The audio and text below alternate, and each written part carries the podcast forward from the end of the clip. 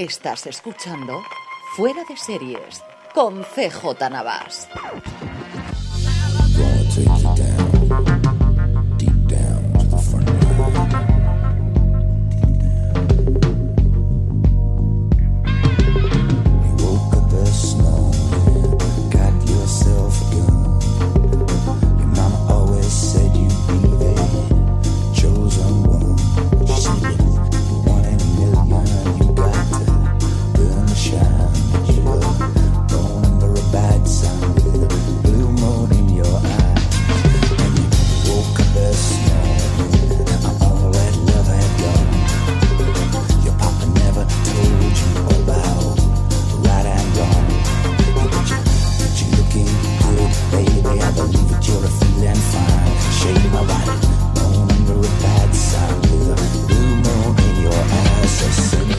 Desde el guace de los Avery en Wisconsin, California, estás escuchando FDS Review, el programa en el que cada semana analizamos, comentamos, discutimos y al finalmente destripamos un episodio, una temporada, una serie completa.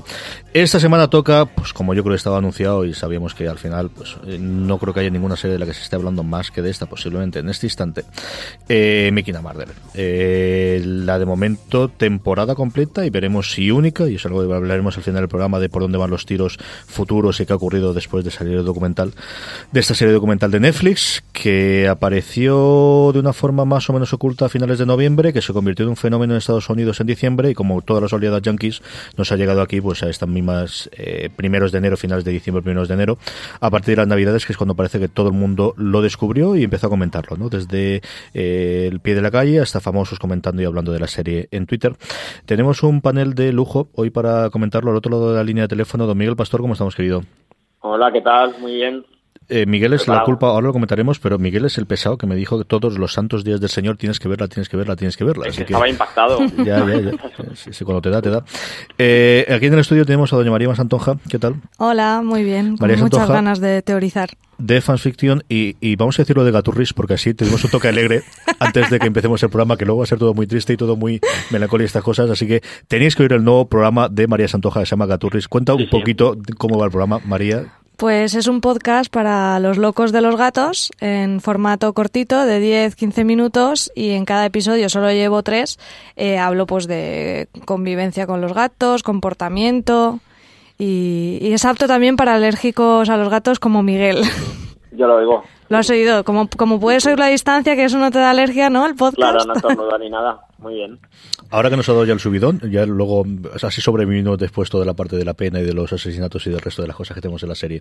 Eh, estamos a la espera a ver si tenemos también a don Luis Ramos, que estamos con los problemas tradicionales. ¿Qué semanita de Skype llevo? ¿Qué semanita tuvimos de Skype, eh, don Miguel? En fin, para el último Sofin Channel. Vamos, como siempre, en FDS Review a hacer las dos partes. Primero hablar un poquito sin spoilers de la serie del documental. Para aquellos que no la hayáis visto todavía, animaros que lo hagáis. Si hay todavía alguien eh, que necesita un empujón para acabar de verla. Eh, y luego, como siempre, pondremos la sintonía de la serie y pasaremos a comentarla ya con spoilers, todo lo que nos dé de sí la hora de FDS Review. Eh, empezando por, por María. María, cuéntame cómo fue la primera vez que tú descubriste la serie y qué te hizo ponerte a verla. Pues a mí me gustó mucho The Jinx, Serial, bueno, también fue un fenómeno, pero he escuchado solo un episodio porque me requería mucha concentración al ser en inglés. Y cuando escuché que Netflix preparaba algo así que ya te lo vendían, como el de Jinx de Netflix, otra, otra serie documental de True Crime, dije, esta me la, me la apunto, pero vamos, yo ya la tenía en mi lista antes que Jessica Jones y que otros estrenos de Netflix. Para mí este era, era el que me llamaba la atención porque ya de por sí el documental me, me gusta y con The Jinx, vamos, me, me quedé impactadísima y encantada. Así que no sé cuándo fue, más o menos por las fechas que has dicho tú, porque ha sido como muy rápido todo, ¿no? El, conocerlo, el que fuera un boom y ya el, el verlo aquí al tener Netflix ya disponible en España. Miguel, ¿cómo ha sido tu caso? Yo en tres fases. Eh, una primera que empecé a leer que se estaba haciendo el documental, que no me interesé mucho porque había visto de James que me impactó mucho y con lo de sí creía que se estaban sumando a, al carro. Luego una segunda fase que leí eh, la lista de las 10 mejores series de Alberto Rey, que lo único que ponía al lado es eh, no la he acabado y he tenido que sacar una serie de este año para meter esto y no lo había acabado. Y luego la tercera fase es que puse el 18 de diciembre puse Netflix y me lo tiró a la cara en portada salía y, me puse a verlo uno detrás de otro. Yo la vi desde antes del estreno. Yo recuerdo la publicidad de Netflix de comentarla algo en el sentido de lo que decía María, de, eh, lo que las publicaciones empezaban a decir que era una historia, pues eso, eh, como al final todo el mundo lo ha comparado desde luego con Serial y con eh, The Jinx. Y recuerdo que el cuerpo no me apetecía. Recuerdo ver, de hecho, el día del estreno, el viernes, cuando estrenaron los primeros no llegó ni dos minutos, porque fueron las primeras escenas antes incluso de los títulos de crédito, y en el primer episodio es el vídeo de la salida de Avery de la prisión, y fue, yo creo que son dos minutos, dos minutos y medio como mucho, y no sé por qué la dejé. Eh, empezaba a oír el run, run, run, run de, de las críticas americanas y del, del, del, mundillo que al final uno sigue en Twitter y en los blogs a comentarlo, y luego de verdad fue Miguel. O sea, Miguel es el que me decía, pero lo has visto ya, pero lo has visto ya, pero lo has visto ya, pero lo has visto, lo has visto ya. Con las ganas de comentar. No, no, ya, me pongo, y al final, claro, me tuve que poner a verla eh, de lo cual agradezco muchísimo, desde luego el poner a verla. Yo creo que en cuestión de que cuatro días o cinco días me la cargué entera y es como la vi. Así que eh, eso es lo que hay. Opinión global, ¿qué os parece? Eh, ¿cuánto, ¿Cuánto tiempo tardasteis en verla? Que es una de las cosas que tengo curiosidad por ver. ¿Y cuándo la terminasteis? ¿Y qué opinión a día de hoy os merece la serie? María. Yo creo que la vi en tres sentadas, tres días o cuatro. También como pilló las navidades, aproveché creo que no, que como dices, no, no engancha tanto como de Jinx. De Jinx tiene un arranque que dices, ya está, o sea, ya me tienes. Sí que es verdad que a lo mejor el primer episodio o así dices, bueno, pues no sé.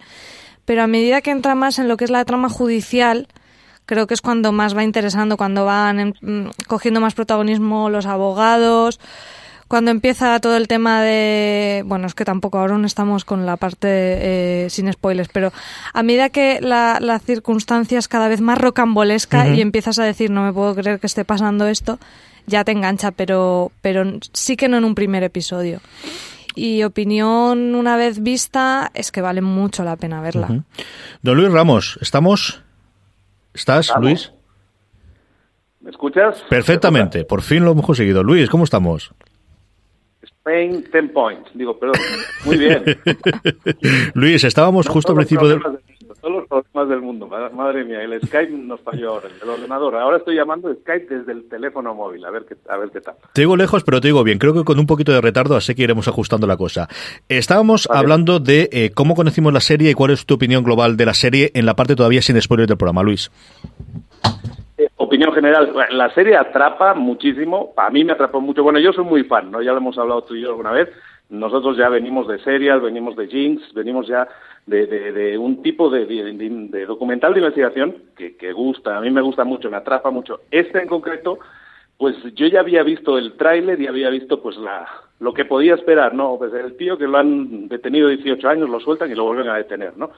Lo que no me, yo vi que eran 10 capítulos, digo, sí da para tanto esa historia, y la verdad luego que cuando lo empiezo a ver, en el primer capítulo te, pues ya te explican la mitad de esa historia, la mitad de esa premisa, y dices, ay, no sé si va para dar, pero es que empieza a dar, empieza a dar, y te empieza a dar un creciendo, y te empieza a, pillar ahí una encabronada general, no sé si, a mí sí, y cuando llegas al capítulo 6 estás ya echando, bueno, yo tuve que parar el capítulo 6, que es en el juicio, y es donde que yo llego a la habitación, le digo a mi esposa, pero empiezo a dar patadas a la almohada y esta vida es una mierda, la justicia no sirve, o sea, muy, muy metido en la historia.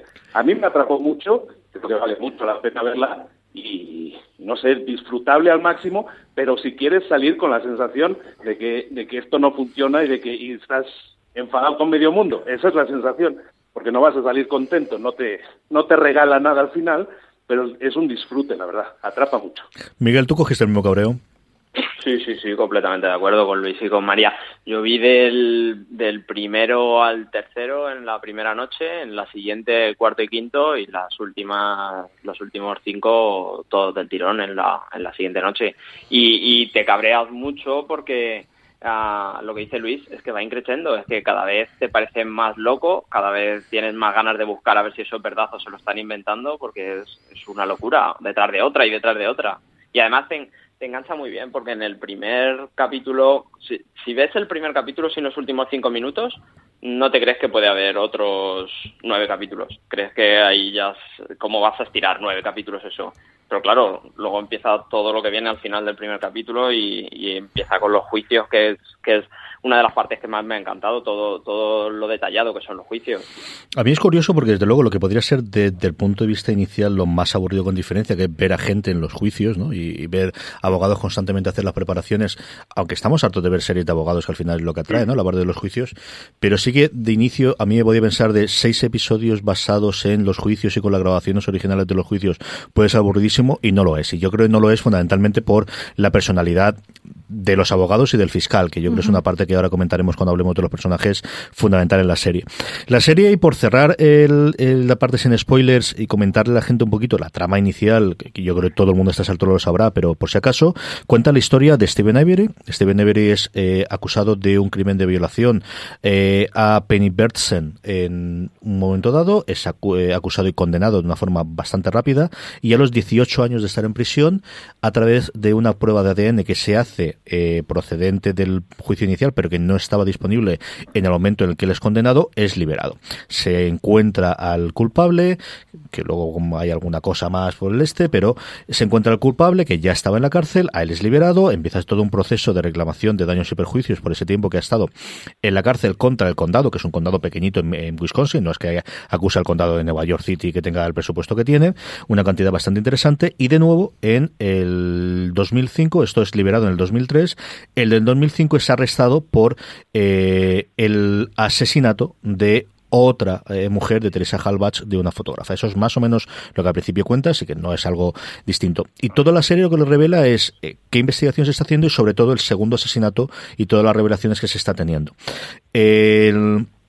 los directores las directoras, mejor dicho, son dos mujeres, pareja, que se conocieron en la Universidad de Nueva York estudiando cine, que descubren la noticia del cuando lo arrestan a él por segunda vez en el 2005 y se trasladan a Wisconsin y desde el 2005 hasta prácticamente anteayer, en el 2015, han estado grabando toda eh, lo que hay alrededor de los juicios y alrededor del caso de Every y por eso tienen toda esta información a su disposición, aparte de que evidentemente acuden a las cámaras, pero hay cosas que a mí me gustan mucho, por ejemplo, que es cuando graban a otros reporteros justo antes de entrar en antena, ¿no? que son imágenes eh, interesantes y que normalmente nunca ves. ¿no? Eh, si os parece vamos a poner la sintonía como siempre hacemos del programa y pasamos ya a comentar con tranquilidad y con todos los spoilers del mundo, recomendando, yo creo que si los cuatro, a, que si no habéis visto la serie la veáis, yo creo que es la serie que hay que comentar en el momento. Veremos a ver qué, va a partir de, aquí con la serie, pero eh, yo creo que sí que es una cosa de las que, de las que hay que ver. Eh, esta es en la sintonía, como os digo, a la vuelta hablamos un poquito de Making a Murderer.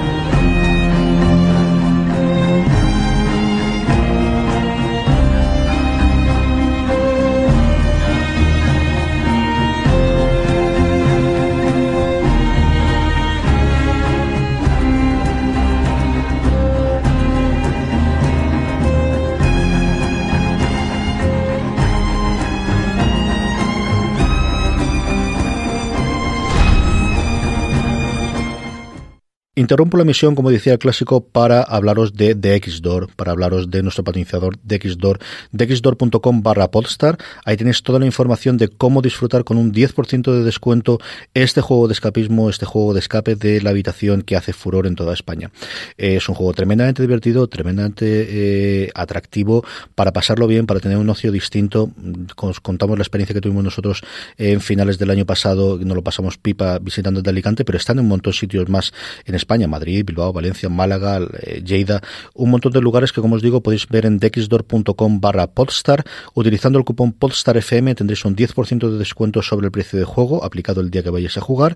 Echarle un ojo ahí y además, si sois mecenas de Podstar FM, entraréis cada mes en un sorteo de una experiencia de Xdor, así que aprovechar también esa parte. Como os digo, dexdor.com barra podstar, lo tenéis en las show notes, el enlace directo, gracias a Dexdor una semana más por patrocinar Fuera de Series.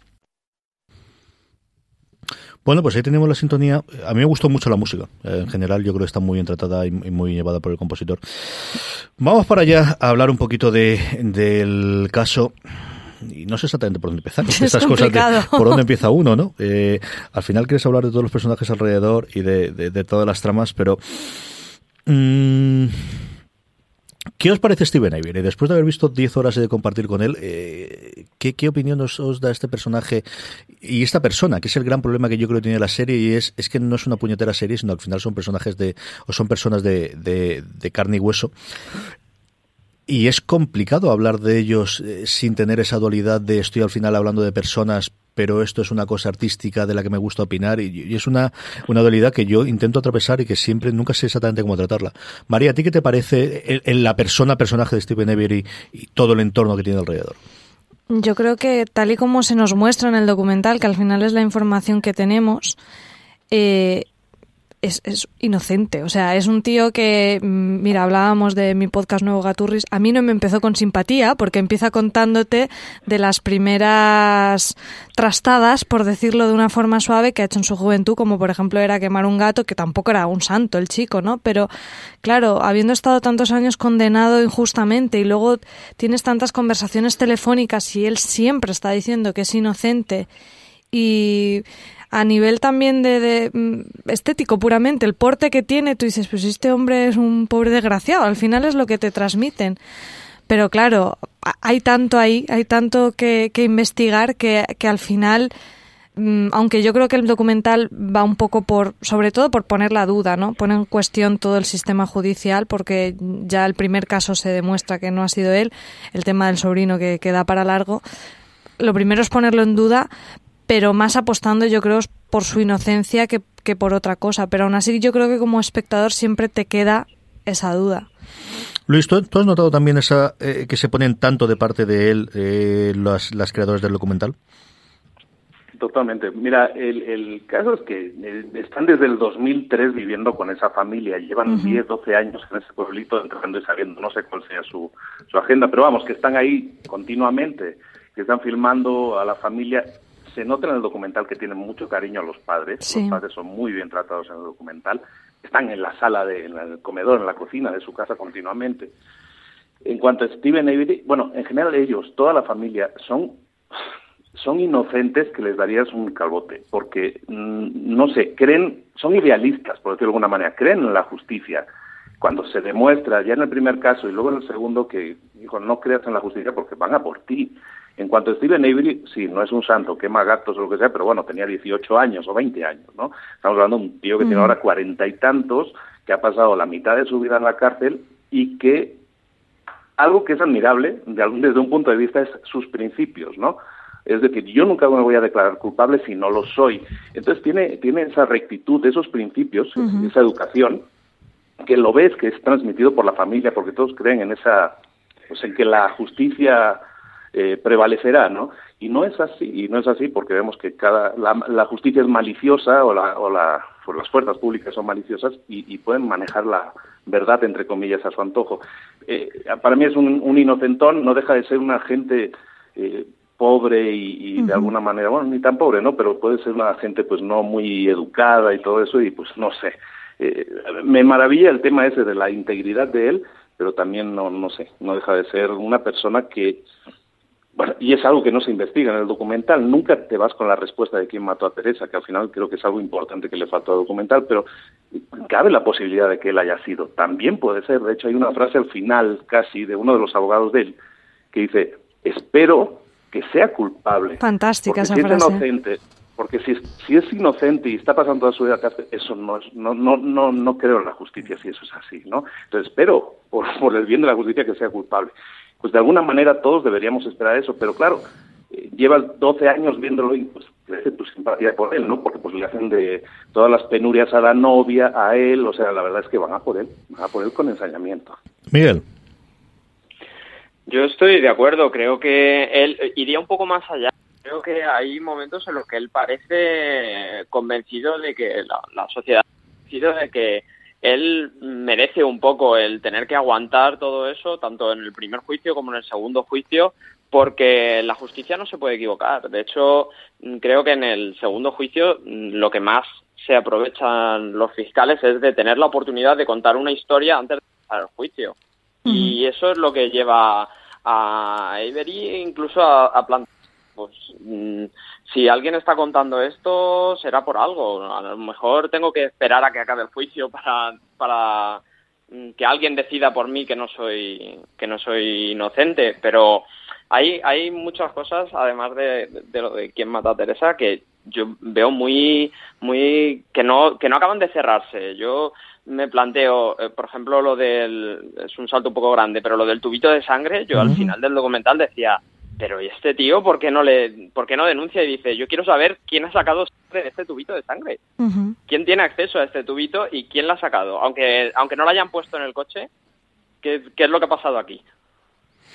Hay varios momentos, yo creo que en general en, la, en la trama en la que se mm, hay cosas en las que parecen fundamentales e importantísimas y posteriormente se olvidan. Eh, yo creo que es el documental más claro de los tres que todos comentamos constantemente en cuanto hablas de Making a Murder, automáticamente la siguiente frase te sale Serial, o en la anterior te sale Serial y te sale eh, The Jinx en el que yo creo que los, eh, los autores, los creadores, en este caso las creadoras, más claro tienen la parte de quién está. ¿no? en, tú en Serial, si lo oyes, ves como Sarah Koenig en determinados momentos está muy del lado de Andan Sayed y en otros casos no tanto. Y en el último programa, eh, poco menos te dice de esta es la información que tengo y a partir de aquí yo no sabría deduciros por dónde podría funcionar la cosa.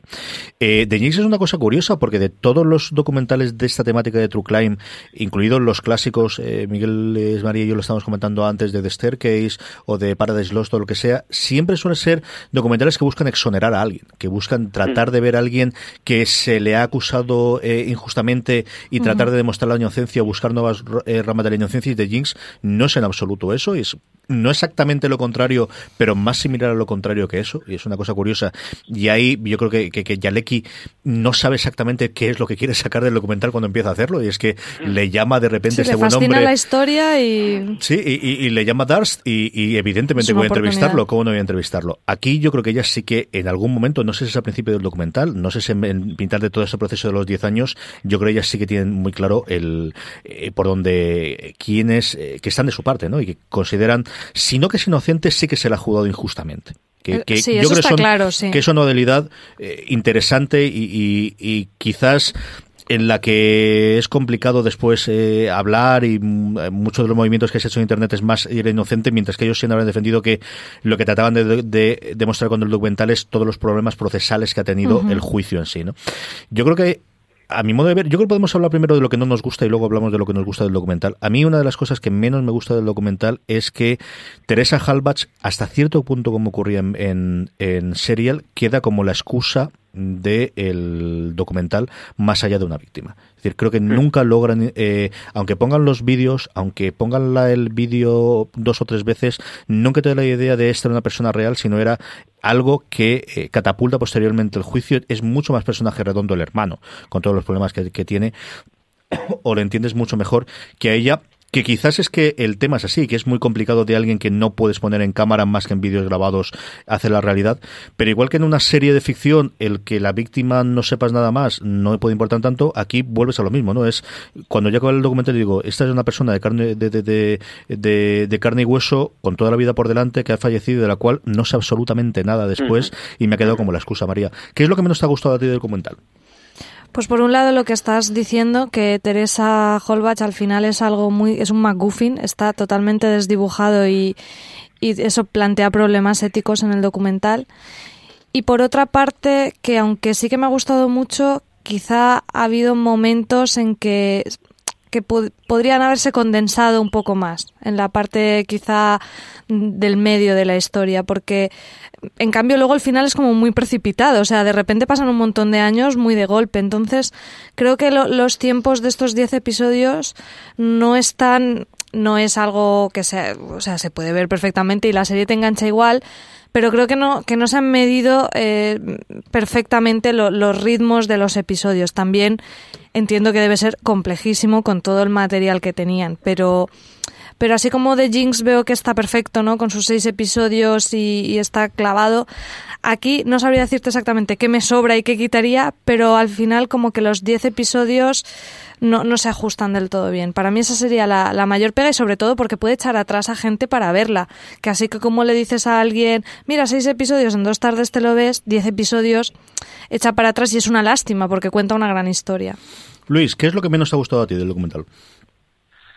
es relacionado, ¿no? Con siempre yo creo que lo comentaba antes, redondeando lo del tema de Teresa. Eh, al final la víctima queda sin investigar. No sé, eh, yo siento el documental de alguna manera se rige por las reglas del juicio. El, el, juez, que es algo que también me maravilla negativamente, el juez dice no se puede ofrecer pruebas de ninguna de ningún asesino alternativo, sí. ¿no?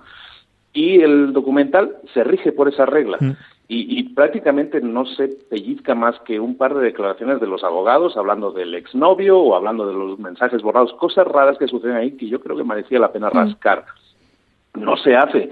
Y, y, creo que es la cojera, sobre todo en un documental de 10 episodios, ¿no? Como estamos comentando, es largo y yo creo que te da tiempo para, oye, pues para rascar en investigación alternativa. Has estado 10, 12 años ahí, yo creo que también puedes echarte unas vueltitas, investigar qué pasa con ese coche que descubren directamente en 20 minutos. O sea, hay muchas cosas ahí que habría que, que investigar. Y se quedan en el aire, se desdibujan. Hay, una, hay un final de capítulo que es uno de los cliffhangers más brutales de toda la serie, sino que más, que es la declaración del del policía Colborn, este el poli, digamos, el poli de calle, que es una llamada en la que está, está preguntando información sobre el coche de Teresa Halbach. Eso antes de que haya sido reportado el, el, el, asesinato en sí y todo eso. Eso vale la pena ser investigado. O sea, como que te dejan muchas pistas, muchas, eh, muchos pedaditos de pan para que vayas mordiendo, pero nunca se sigue ese camino. Yo creo que valía la pena que en paralelo se hubiera hecho. Eso yo lo he hecho mucho en falta. En cuanto a la longitud, pues sí, la verdad, después de los tres capítulos que dura el juicio, sí queda uno muy golpeado, pero la verdad también es necesario, y yo creo que esa es una decisión de ellas al hacer el documental, es necesario mostrarle al cliente, mostrarnos a nosotros cómo estamos, eh, cómo se llega a esa conclusión. Lo decíamos, los documentalistas tienen muy claro la conclusión que ellas quieren llegar, que quieren demostrar, y te muestran todo eso. De hecho, una de las críticas de, de la serie es que se dejan cosas fuera precisamente del, del juicio que podrían, entre comillas, alterar nuestra percepción de, Stephen Avery, yo creo. No sé, hay cosas ahí, en eso podríamos llamarlo semi-manipulación, y hay otras cosas que yo creo que merecía la pena investigar. No se hace y creo que eso deja el, el documental cojo, aunque parece que Internet se está encargando de llenar esos huecos, ¿no? Y el Reddit está que arde y Anonymous y mucha gente están como diciendo, vamos a sacar la verdad, ¿no? Pues a ver. Miguel. Yo sí que creo que, que eh, Teresa no se podía definir mejor porque a pesar de que emocionalmente nos vemos arrastrados por la historia de un hombre que se pasa 18 años en la cárcel y luego otro porrón de años en la cárcel, el documental yo lo entiendo como una crítica muy dura al sistema judicial y cómo está todo montado y, y de ahí todos los juicios que, que salen, lo que tú decías antes, que a priori si te lo cuentan, tú puedes decir, pero ¿cómo, cómo van a estar cuatro capítulos hablando de juicios y como si fuera de Good Wife, pero sin trama amorosa? Entonces, el, yo creo que, que la crítica va a eso y que no, no son capaces de ellas investigar un poco más allá, porque creen que, que, saben lo que van a encontrar un poco más allá y es muy duro. Yo solo con la, lo que decía Luis, el, el, la declaración de este hombre que se queda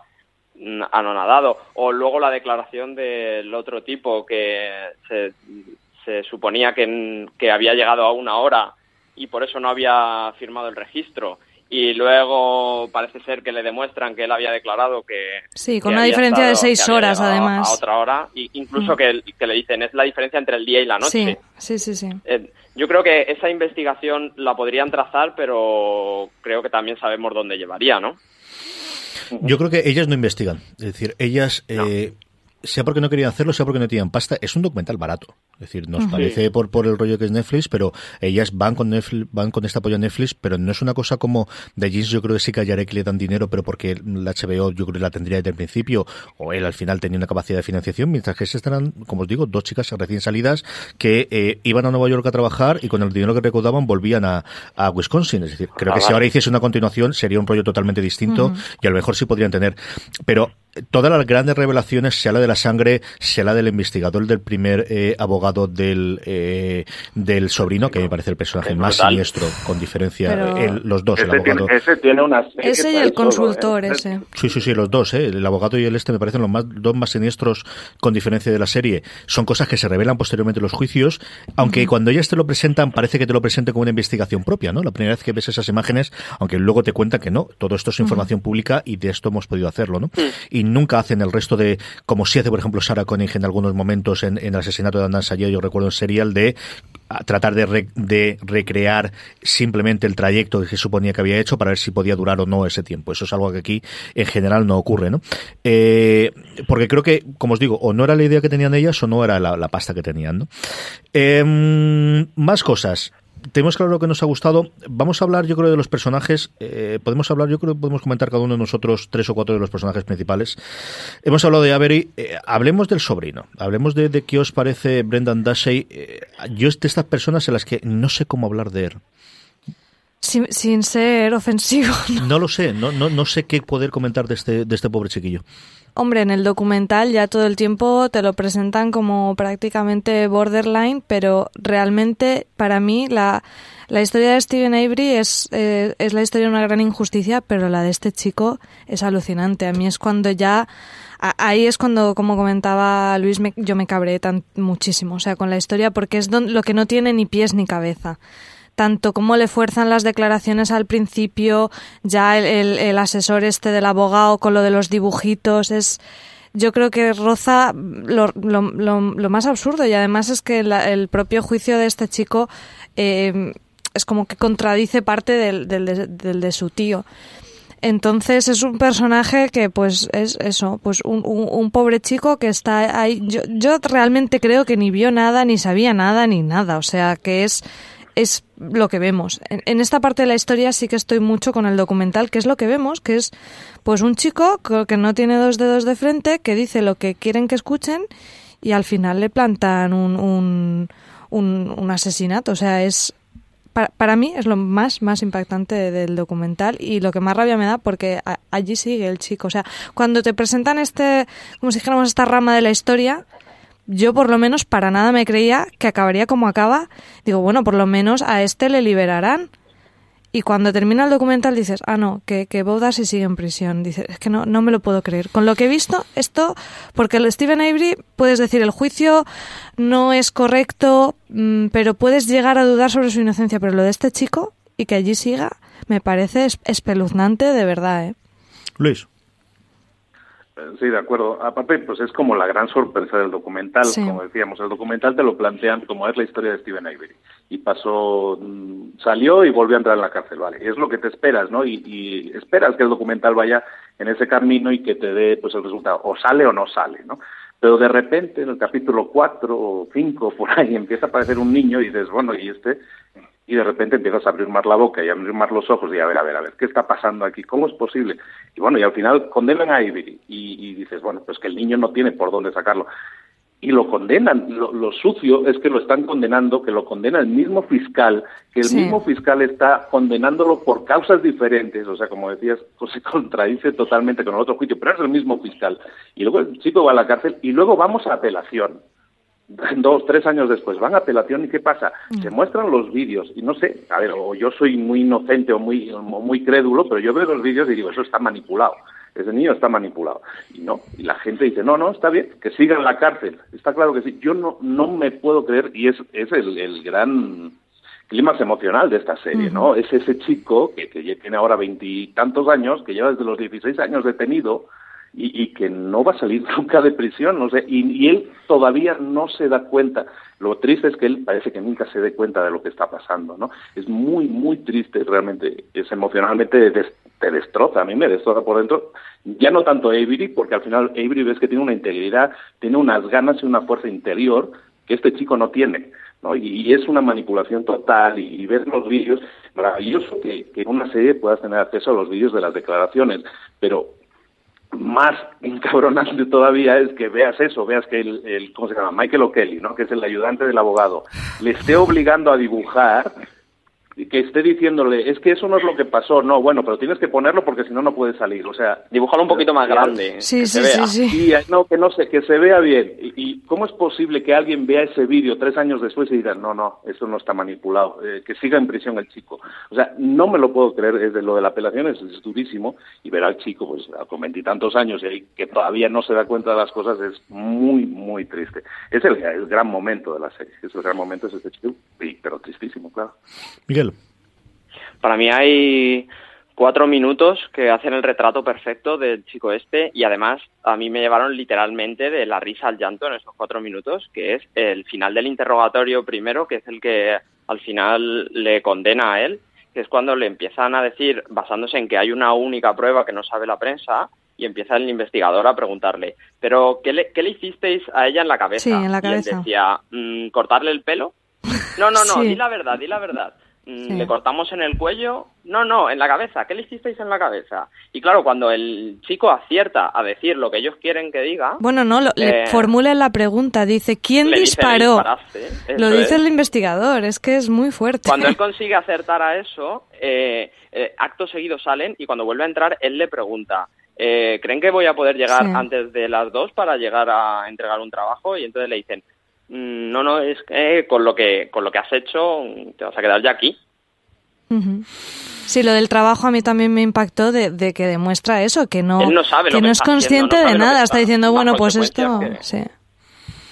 O es el mejor dato del mundo, o, o desde luego es, es alguien, eh, constantemente ves como todo el mundo intenta hacer eh, de qué forma se refieren a él, para no decir lo que, mm, decir retardado, o como decir, eh, dicen borderline de veces, eh, con No, dificultades él- de conocimiento, y, Él y se lo dice en una conversación a su madre, Sí, en sí. una conversación telefónica. Yo es que soy tonto, le dice a su madre. Yo no, no merezco otra cosa porque es que soy tonto. Es desde luego, yo creo que la parte más a, aluci- a mí que más me alucinó. Hay dos o tres momentos en el este, cuando le está interrogando en el, el- en el caso y él describe, eh, le describe el fiscal todas las cosas que se suponía que le había hecho a Teresa Sí, y él bueno, dice, que lo "¿Dónde le hace he la hecho?". rueda de prensa primero para hacer todo el es- clima Es bonito. Y le dice, pero esto no, no, lo saqué de un libro. ¿Qué libro? ¿Qué libro puede ser que está? Y le dice el título del libro. Es Sí, sí, sí, que eso es buenísimo. A mí me, me pareció alucinante, ¿no? Después de eso de decir, eh, en fin. Eh, vayamos con fiscales y abogados, ¿no? Eh, Dean Strange y Jedi Battling, yo creo que son los nuevos héroes, son los nuevos, eh, nuevo Bernstein y Gustein de, de, de todos los hombres de presidente. Es de estas cosas, porque además no son incompetentes. Lo que ves constantemente es que esta pareja de defensores de Avery y la otra pareja de defensores, después de que se va el Kaczynski, eh, que retoman el caso de Tasey, chico, mm, no sé si han cogido precisamente los cortes en los que mejor hacen la defensa, pero creo que hace una defensa tremendamente lógica en el que a mí tampoco se me ocurre nada mejor que podrías hacer para plantear el caso. Y, y súper elocuentes. Es que ahí sí que parecía que estuvieras viendo una ficción de, de abogados, ¿no? En el sentido de, de las réplicas que le hacen al fiscal, toda esa parte para mí, eh, qui- quitando el drama que hay detrás, es apasionante. Yo no soy muy fan del género de abogados, pero desde luego a la gente que le guste este género, eh, con estos dos personajes va a alucinar.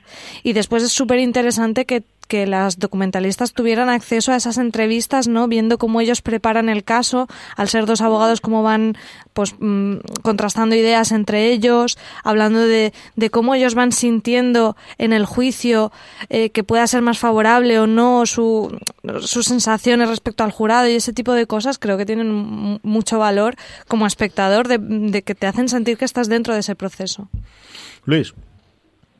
Eh, hablemos de empatía, ¿no? Es que son verlos, aparte cuando los contratan te, te están vendiendo, son los mejores abogados que el dinero puede contratar en ese estado.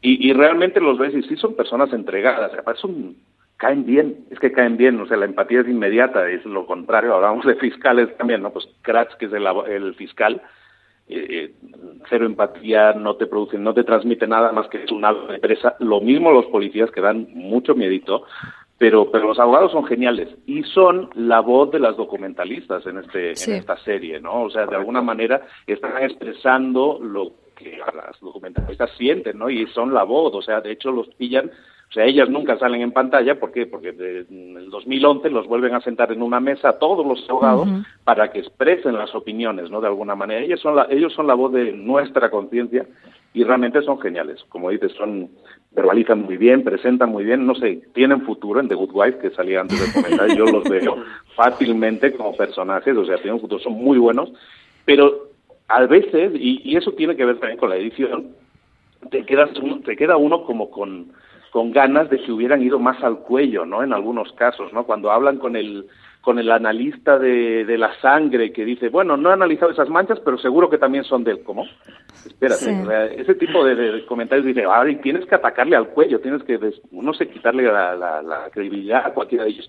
Siento que, por muy buenos que sean, o, es parte de la edición, ¿no? Te digo, hay cosas que se quedan fuera seguro, pero siento que podían haber dado mucho más batalla en algún momento, ¿no? En momentos cruciales. El tema del policía pidiendo datos de la matrícula del coche de la chica.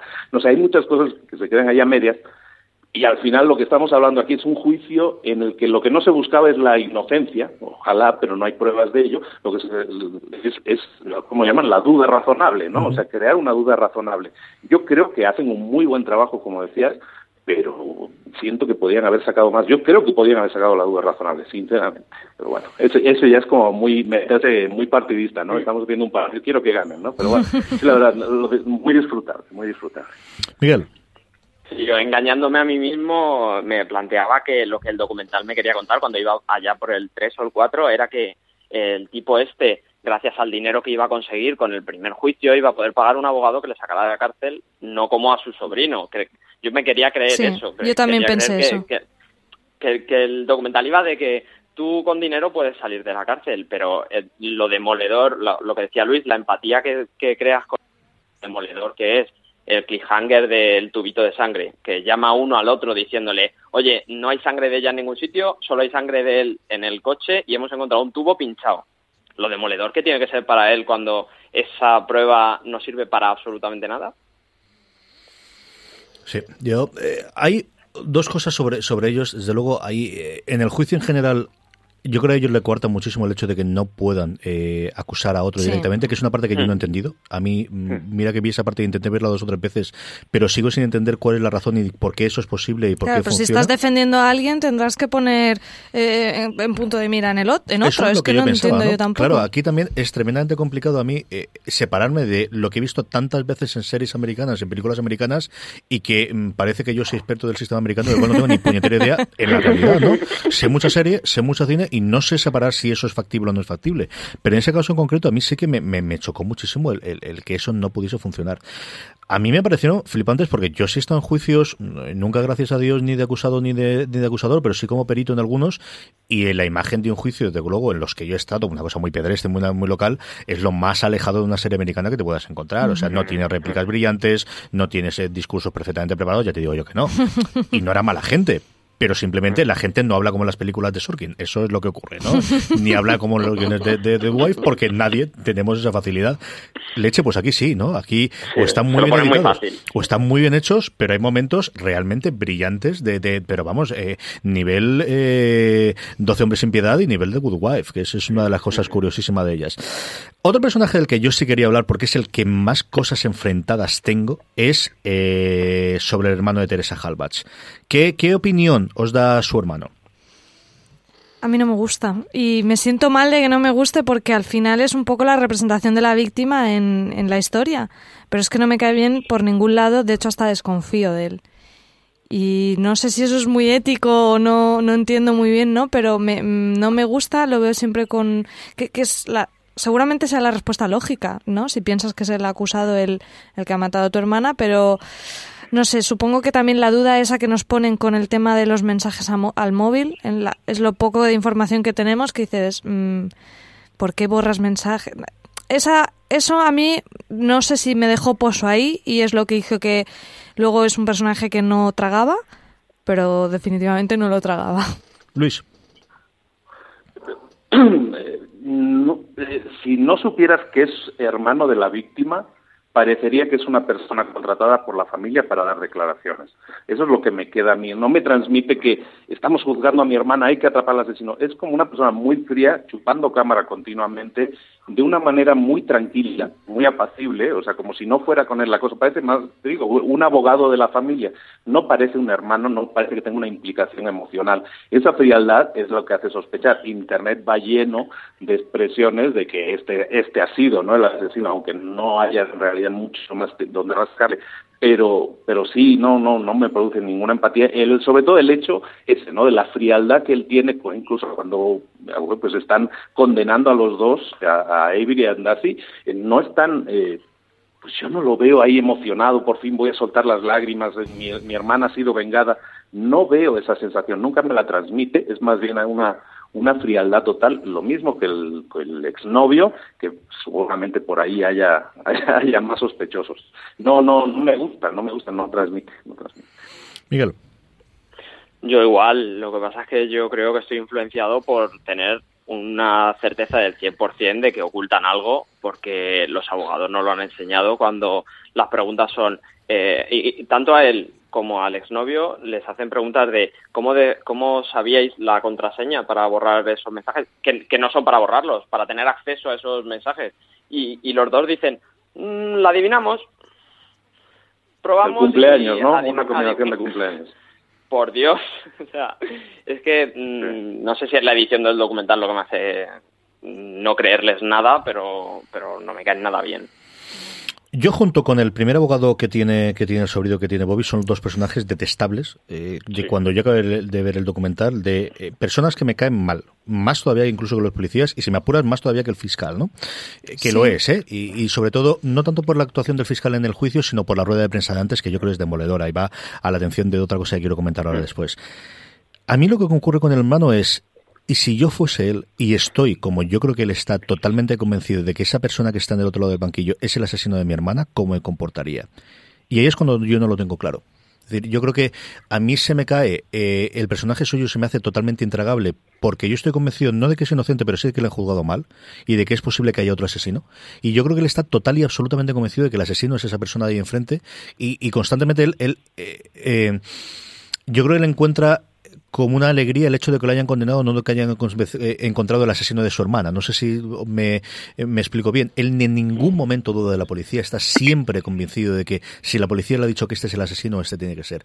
Y esa es la parte en la que yo sinceramente ya no sé cómo tomármelo a él. Es alguien que no que me repele, sea físicamente, sea por el tipo de cortes que hay, sea por es cierto que ella siempre pone desde la preparación de antes de las cámaras cosas que no hacen, por ejemplo, con los abogados. No sé si en ese momento cómo tendrías eh, cómo cambiaría mi opinión y, y porque te lleva la narración a, tener esa, al menos a mí personalmente, esa opinión de él, pero mm, es que parte del convencimiento de que él está convencido de que ese es el asesino. Y eso me da para, para preguntaros y para hablaros de el que yo creo es el principal problema que tiene o la principal respuesta que te da el problema y es cómo funciona el sistema. Y es algo que no es exclusivo de Estados Unidos, pero también aquí de, perdonarme, cómo en determinado tipo de juicios hay una opinión pública inicial de no es que haya no haya presunción de inocencia, es que hay una presunción absoluta de culpabilidad. Y de remontar ese vuelo desde el principio Primero por la prensa, y en este caso fundamentalmente por la rueda de prensa que dan los fiscales, eh, parte el de ese está condenado, solo falta ver cuándo lo condenamos. Y esa yo creo que sí que es la gran aportación que te da el documental, de si creemos que tenemos un sistema en el cual hay una presunción de inocencia cuando hay un crimen capital, es totalmente falso. Y a partir de ahí que no lo planteamos. Eh, no sé si hay una pregunta en esto, pero ¿qué, ¿qué enseñanza te da a ti el documental al final, María, o qué piensas tú que puede hacer el documental? Mm, yo creo que ese es el tema, de cuestionar la justicia y el, el, papel de los medios, que está ahí tan presente como, como tú dices.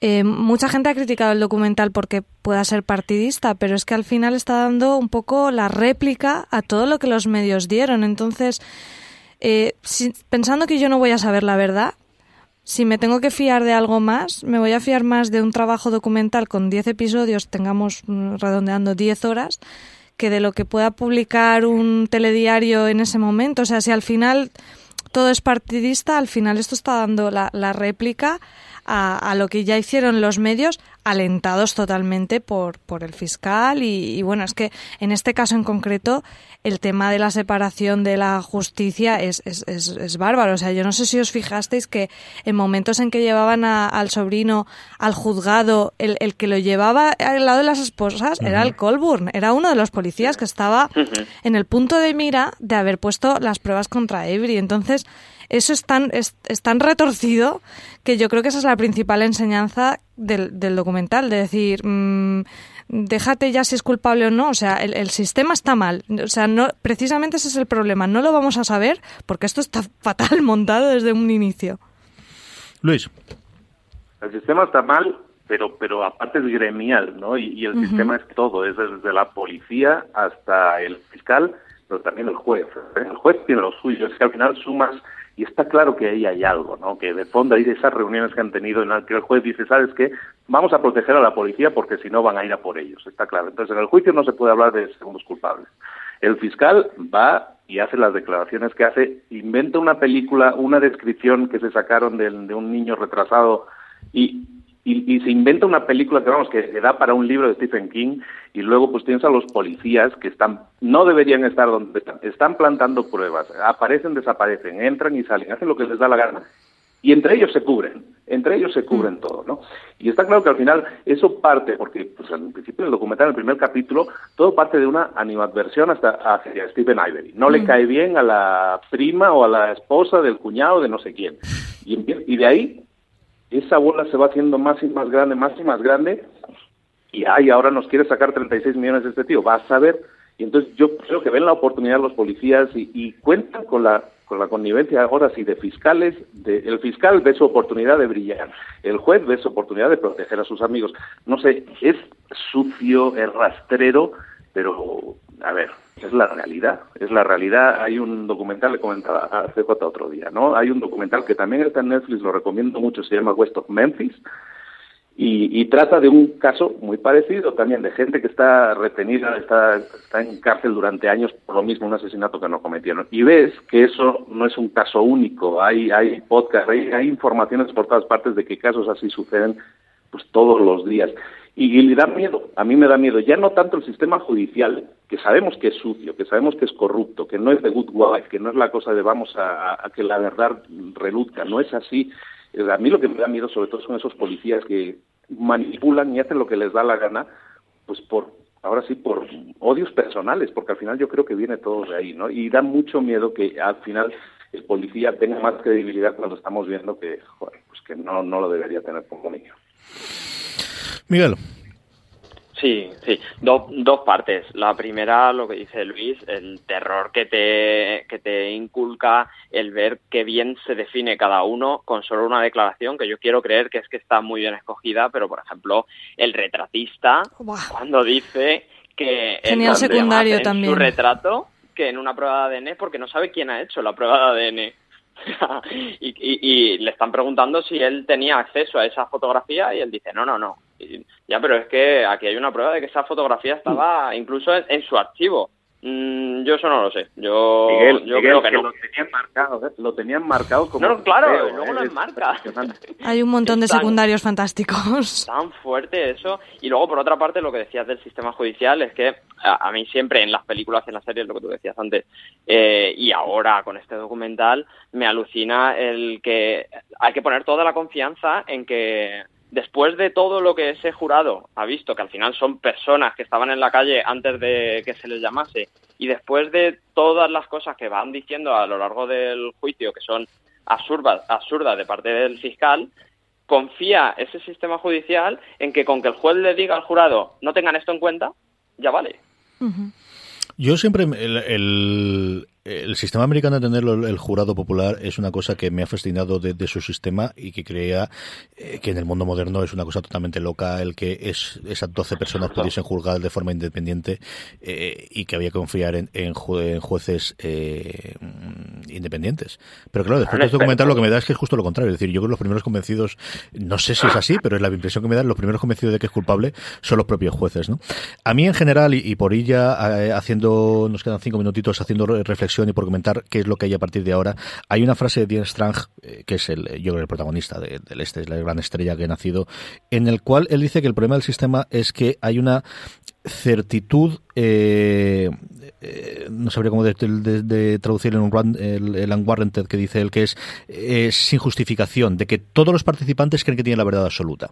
Y eso eh, no hay ninguna humildad de a lo mejor tengo una eh, duda o es posible que no ocurra así y eso lo tienes desde el principio. Todo el mundo desde el principio del caso tiene clarísima cuál es la verdad y ninguno se mueve un ápice de aquellos que creen que son culpables es culpable y aquellos que creen que es inocente es inocente ¿no?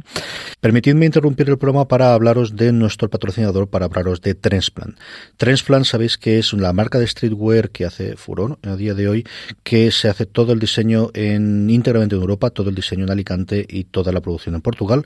Eh, que además sabéis que cuenta desde hace nada con dos tiendas, la tradicional que tenía en la calle Bazán 28 de Alicante y desde hace, desde Navidades, en la calle Pez número 2, local 2, en el puñetero centro de Madrid.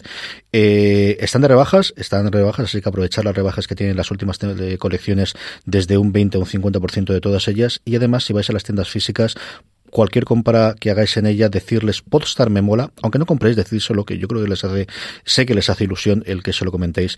Podstar me mola, os regalará un regalo exclusivo para todos los eh, oyentes de Podstar FM y de fuera de series, en este caso, que compréis en las tiendas físicas. Si queréis comprar a través de la web en todo el mundo, tresplan.com barra Podstar, utilizar el cupón FDS y de esa forma saben que venís de nuestra parte.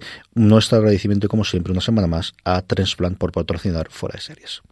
¿Cómo funciona el futuro? Bueno, pues comentamos un poquito con esto, cerramos. ¿Qué es lo que va a ocurrir a partir de ahora? Ha sido un fenómeno brutal en Estados Unidos, está siendo a nivel de todo lo demás. A mí me hace mucha risa.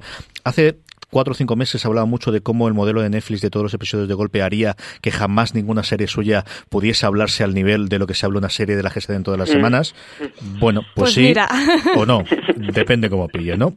Creo que también son las circunstancias y es la época y fue hacerlo en Navidad y muchas cosas que posiblemente se repitan, pero el caso es que, desde luego en este caso, ha funcionado. ¿Qué hay ahora? Va a haber un especial en eh, Discovery eh, Investigation, creo que es uno de los 200 o 300 canales que tiene Discovery en Estados Unidos, Investigation Discovery, que se llama Front Page, la historia de Steven Avery. No tienen fecha todavía de estreno, pero se hará. A Netflix, a Sarandos mm, y a las directoras, cada entrevista que hacen le pregunta si va a haber segunda temporada o no. Sarandos desde Netflix se está dejando querer, diciendo que evidentemente si ellos tuviesen más estarían dispuestísimos a verlo. Pero ahí está. Y luego, evidentemente, en Internet pues hay opiniones, comentarios y curiosidades a comentar. Yo lo mejor que he leído, ha sido un artículo en eh, el New Yorker, que os lo pondré en las show notes. El titular es demasiado sensacionalista para lo que luego es el artículo, que el artículo yo creo que está muy bien montado. Eh, posteriormente, el, titular es muy de, me pongo en contra y estas cosas, pero luego el artículo en sí no es tanto. Y sobre todo habla de que esto de, de la locura o de la atracción por el, por el género del crimen real no es algo reciente, sino que los 40 en Estados Unidos ya ocurría. ¿no? A mí me ha gustado mucho, lo pondré como os digo en las show notes. Un minutito, María, para acabar de cerrar el comentario antes de que nos despidamos. Pues yo sobre el fenómeno creo que, que claro, que es un tipo de narración que implica muchísimo al espectador, no es para nada pasivo, porque todo el tiempo estás jugando a, primero con la sorpresa de la propia historia, pero también a preguntarte eh, dónde está la verdad, y eso es súper interesante como espectador. Y después lo que comentas de que el true crime y todas estas historias no es algo nuevo, ya era un fenómeno eh, con cierto éxito mm, hace muchísimo tiempo. Claro, ahora eso con las redes sociales es exponencial y que ahora tú puedas continuar esa historia y leer que si la exnovia ahora dice que sí que es culpable y que en change.org se haga una petición y que no sé qué, hace que al final la historia siga continuando y, y, crezca muchísimo y, y sea para mí un valor añadido más para ver la serie y para disfrutarla y para engancharte, vamos, como un loco. Luis, un minutito. Yo con todo este tipo de series he descubierto Reddit y es un sitio para perderse. Está increíble ver cómo la gente eh, va aportando y va diciendo el tema. Eh, ayer leía la petición de la Casa Blanca. 200.000 personas han firmado para que para que perdonen a este hombre. La Casa Blanca, por cierto, dijo ayer que no, que no puede porque es un tema eh, estatal y que no se puede pero pero la, la, cosa está genera olas, está en movimiento, está y no va a parar y eso es lo interesante. Yo creo sinceramente que va a haber segunda parte. Leía también un artículo ayer que hablaba de que probablemente vaya a haber uno a dos capítulos adicionales y supongo que los veremos espero que esté en este año, espero que en este año haya producido esas olas mucho mucho movimiento y ojalá, yo quiero saber quién mató a Laura Palmer, perdona, y entonces eh, eh, y ver y ver a dónde llegamos. Quiero que esto siga y espero que sí. Yo estoy muy metido en la historia. Quiero y quiero que ese niño salga de la cárcel por Dios. Sí, sobre todo. Miguel, 30 segundos. Sí, yo creo que eh, estoy de acuerdo con ellos. Yo creo que es una historia viva y que, como historia viva que es, tiene que tener una continuación y que la tendrá porque Netflix está dispuesto a, hacerla. Y me quedo con, con lo terrorífico que es este, este dibujo de la sociedad americana que, que nos ha hecho estas dos directoras. Muy bien, pues eh, vamos a poner la sintonía y pasamos a despedirnos. Pues muchas gracias a María, muchas gracias Luis, muchas gracias Miguel por compartir estos minutitos con eh, Fuera de Series. Eh, queridas audiencias, la semana que viene volvemos seguramente con The Leftovers, lo confirmaremos porque los votos de los mecenas, eh, de todas aquellas gente que nos apoya en postar.fm barra mecenas, tengo que acabar de contabilizarlos entre hoy y mañana, pero la que iba en cabeza por el momento era The Leftovers. si hay programas nuevos de Making a es segurísimo que venimos aquí para hablar de nuevo de, de ella. Gracias a todos una semana más por estar ahí. Recordar que además de convertirnos en mecenas y apoyar nuestros patrocinadores, la otra forma en la que podéis ayudarnos es comprando a través de eh, fuera de series.com barra Amazon. Os costará exactamente lo mismo, pero una pequeña comisión nos quedan fuera de series. María, hasta la próxima vez. Muchas gracias. Luis, un abrazo muy, muy fuerte y hasta la próxima vez. Besos, hasta luego. Miguel, nos oímos en breve, ¿no? Y en nada, si estas ahora, cosas. Ahora mismo. Ahora mismo, en un ratito. un abrazo muy fuerte a todos vosotros. Gracias por haber oído. Espero que os haya gustado el programa especial sobre Mickey Marderer y recordad, tened mucho cuidado ahí fuera.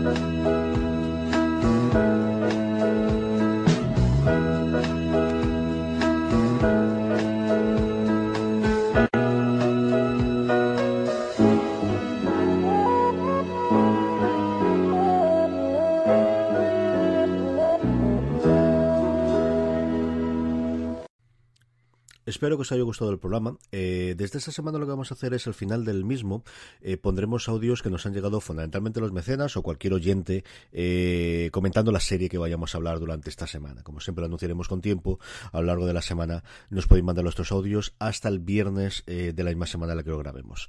Este es el audio que nos han mandado esta semana Mike BCN y aquí os lo dejo con su comentario sobre Making a Murder. Para mí, Making a Murder es un poco víctima de su tiempo. Eh, las tres series con las que se, o las tres series que se suelen comparar, que es Serial, em, The Jinx y Making a Murder, Making a Murder eh, fue la primera en empezar a producirse, que se empezó hace más de 10 años ya, y fue la última en emitirse. Entonces partió de la ventaja, eh, la desventaja, perdona, de que al empezar a producirse aún no se consumía la televisión de la misma manera que de la manera que se consume ahora, cosa que Serial y The Jinx pudieron beneficiarse de ese conocimiento. Y al emitirse, al haberse emitido después que las otras dos, eh, bueno, se le restaron un poquito, unos poquitos puntos por el efecto de comparación, ¿no? De, pues yo comparo con estos dos productos. Seguramente si se hubiera estrenado antes que Serial, mm, bueno, pues no habría este efecto de restar puntos por comparación. Eh, ninguna de las tres es realmente pionera en nada. Este, este, es, este tipo de serie ya se había estrenado hace más de 10 años con The Staircase, un caso similar de un marido que llama a la policía porque encuentra a su mujer debajo de las escaleras y bueno, se empieza toda una investigación, una, trama muy similar. sí que es verdad que no tuvo tanto impacto mediático como eh, ninguna de estas tres. Para mí la gran diferencia entre Making a Murder y, o lo que realmente separa a Making the Murder de The Jinx y, y Serial es más bien tanto la, presentación y, y, dónde nos colocan a nosotros el espectador. Serial y The Jinx nos colocan en una posición de investigador privado casi, ¿no? Nos van presentando pruebas, nos van creando dudas, haciendo que nosotros en, por momentos pensemos que puede ser culpable, que puede ser inocente, que no sepamos realmente qué pensar. Eh, Serial casi mm, es como si nos contrataran, es decir, la presentadora nos cuenta sus dudas, cómo hace para solucionar esas dudas, eh, nos confiesa que no sabe qué pensar en ese momento, casi como si nos pidiera consejo. Eh, por otro lado, The Jinx está presentado mucho más cinematográficamente, casi como una, una serie de, de estas tipo Jessica Fletcher, ¿no? Donde nos van dejando caer pistas. En el capítulo 1, pues sabemos que existe un objeto. En el capítulo 3 vemos cómo ese objeto, pues, le pasa algo. Pero siempre sin importancia. Hasta que en el capítulo 5 alguien habla de ese objeto y sin resolverlo en ese momento nos, nos dejan a nosotros el, empezar a atar cabos, ¿no? Eh, durante un tiempo estamos en el capítulo, pero el objeto ese, el objeto ese, hasta que ellos dicen el objeto ese y te das cuenta que estamos, bueno, pues ahí en la misma bueno, siguiendo el mismo caso, ayudándoles a resolver el caso casi, hasta llegar al desenlace de, la serie. Está, mucho más planificada en ese sentido. Sin embargo, Making a Murder, desde el primer momento, ya tienen claro que nos sitúan en, el, en, la silla del jurado y básicamente empiezan la serie casi diciendo, queriéndonos decir, em, vais a ver estos 10 capítulos y al final de, este, de esta serie mm, tenéis que decirnos si la persona es inocente o culpable y el que expone el caso es el abogado defensor, ¿no? En ningún momento nos crea una duda porque, claro, no es conveniente para ellos para defender la figura del personaje el crear dudas. Entonces, eso le resta, en cierto modo, bastante misterio a, la serie. Nos interesa saber qué pasa, pero eh, no tiene el encanto y el misterio ese que tienen Serial y um, The Jinx, en donde eh, nosotros estamos dudando de esto. Es decir, por lo que nos cualquier misterio, cualquier incongruencia que nos presentan, ya lo han resuelto antes y ya nos lo han dicho antes para que en ningún momento tengamos esos, esos cinco segundos de duda porque creo que no les conviene para defender al, personaje al fin y al cabo, ¿no? Eh, quizá la proximidad que tengan eh, los creadores de la serie con los protagonistas les impide que tengamos esas dudas negativas en algún momento. Bueno, y para mí eso es em, eh, lo que pienso de Making una buena serie. Simplemente que si se hubiera estrenado hace dos años, eh, hubiéramos disfrutado de forma escalonada las tres, tanto Making a Murder, Civil como The Jinx. Nada, hasta luego.